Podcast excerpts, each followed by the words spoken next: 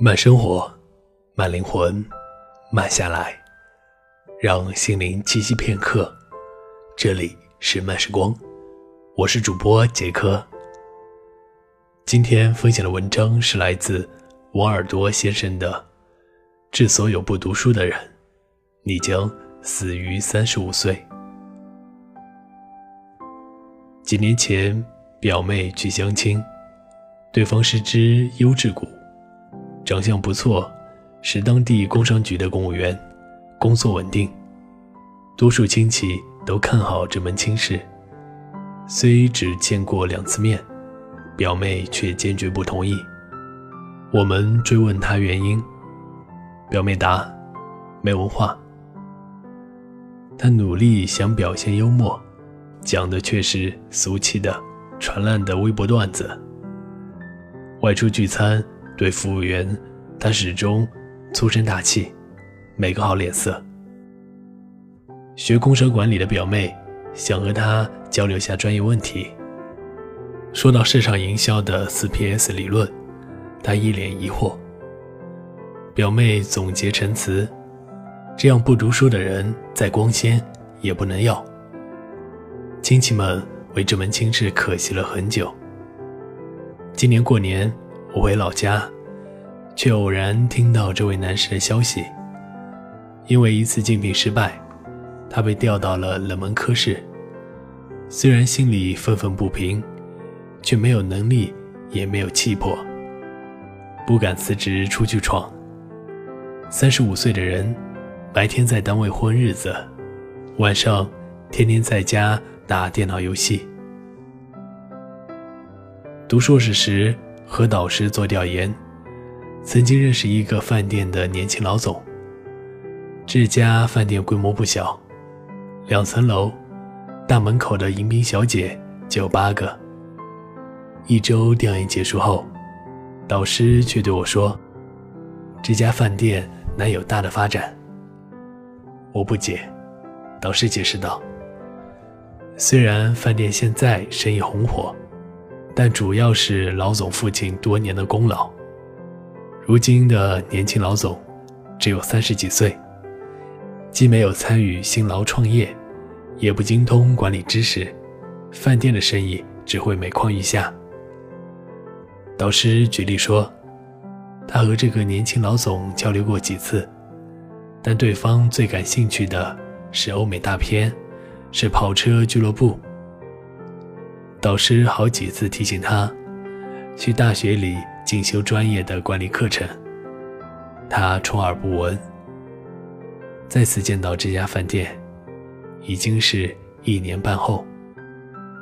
办事偶然经过，看到的是紧密的大门，门上是粗体的店面转让告示。眼看他生意火爆，眼看他成明日黄花。不读书，三十多岁的老总，竟然没做到两年。就连读书和不读书的兄弟，过的也是不一样的三十几岁。最近看新闻，一对双胞胎兄弟的故事，让人感怀。他们家境贫寒，弟弟从小热爱学习，哥哥却对上学兴趣不大。高中毕业后。弟弟考上了武汉大学，哥哥成绩不理想，十六岁就去了珠三角的鞋厂打工。十年后，弟弟成了大学副教授，因为科研成绩突出，马上就要去剑桥大学做访问学者。在他工作的学院，所有的人都认定他前途无量。哥哥早早结了婚，生了小孩。每天工地忙碌后，赌博是他唯一的爱好。儿子的教育，他漠不关心。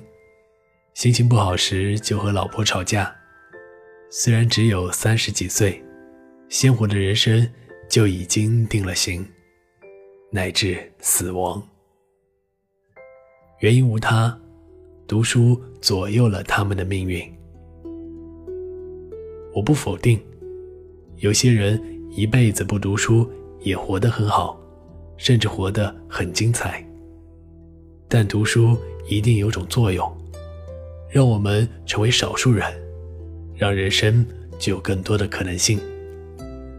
这在三十五岁后会看得更清楚。导演王朝歌就有篇著名的演讲，名叫《听说绝大部分人死于三十六岁》。演讲说，十二年一个轮回，到三十六岁，家庭、工作、生活都趋于稳定。有人在三十六岁的时候会倦怠，每天做同样的事，吃同样的饭，走同样的路。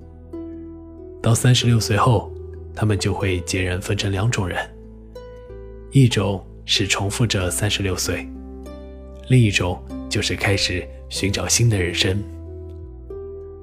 一个人读书越多，眼界和格局就会大不一样，对待世界的态度也迥然不同。他们通过读书获得了更大的后劲，他们的人生自然就会开挂。这在二十几岁时可能并不明显，但在更拼内功的三十多岁就会暴露无遗。所以。有些人三十五岁就已经死了，有些人三十五岁才刚刚出发。当然，我所说的读书，并不就指读一个好的大学，甚至也不止一个高的学历，它更指不放弃学习，拥有终身学习的能力，对世界时刻保持好奇心。网络上有个问题是。你上了那么多年的学，读了那么多年的书，最终不还是要回到一座二三线城市，做份普通的工作，每月为房贷发愁，洗衣煮饭，何苦折腾？当然要折腾啊，因为只有不停学习，不停折腾，谈吐才会自信，不市井，举手投足之间才会。大方得体，因为只有折腾，才能看到深层次的内心。你就会发现，一切努力，最后不过是为了取悦自己。因为只有折腾，只有不停学习，才能把自己的素养与见识打赏给下一代啊。这样，就算你再普通、再平庸和忙碌。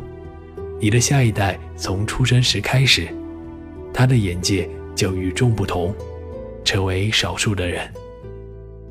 因为只有不停折腾、不停学习，你的三十多岁才能热气腾腾。这样的道理，不是每个人都知道，但我希望你能够懂。慢生活，慢灵魂。慢下来，让心灵栖息片刻。这里是由慢时光与原生态网络电台有声制作团队联合出品制作的慢时光有声电台。本期节目文章分享来自王耳朵先生。